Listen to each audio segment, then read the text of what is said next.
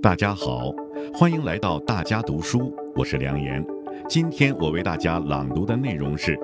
以共建、共治、共享拓展社会发展新局面。这是习近平总书记二零二零年八月二十四号在经济社会领域专家座谈会上讲话的一部分。事实证明，发展起来以后的问题不比不发展时少。我国社会结构正在发生深刻变化，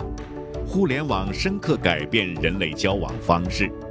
社会观念、社会心理、社会行为发生深刻变化。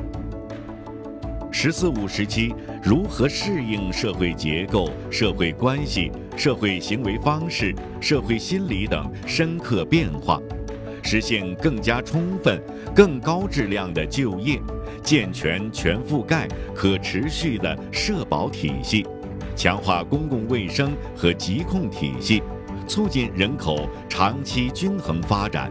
加强社会治理，化解社会矛盾，维护社会稳定，都需要认真研究并作出工作部署。一个现代化的社会。应该既充满活力，又拥有良好秩序，呈现出活力和秩序有机统一。要完善共建、共治、共享的社会治理制度，实现政府治理同社会调节、居民自治良性互动，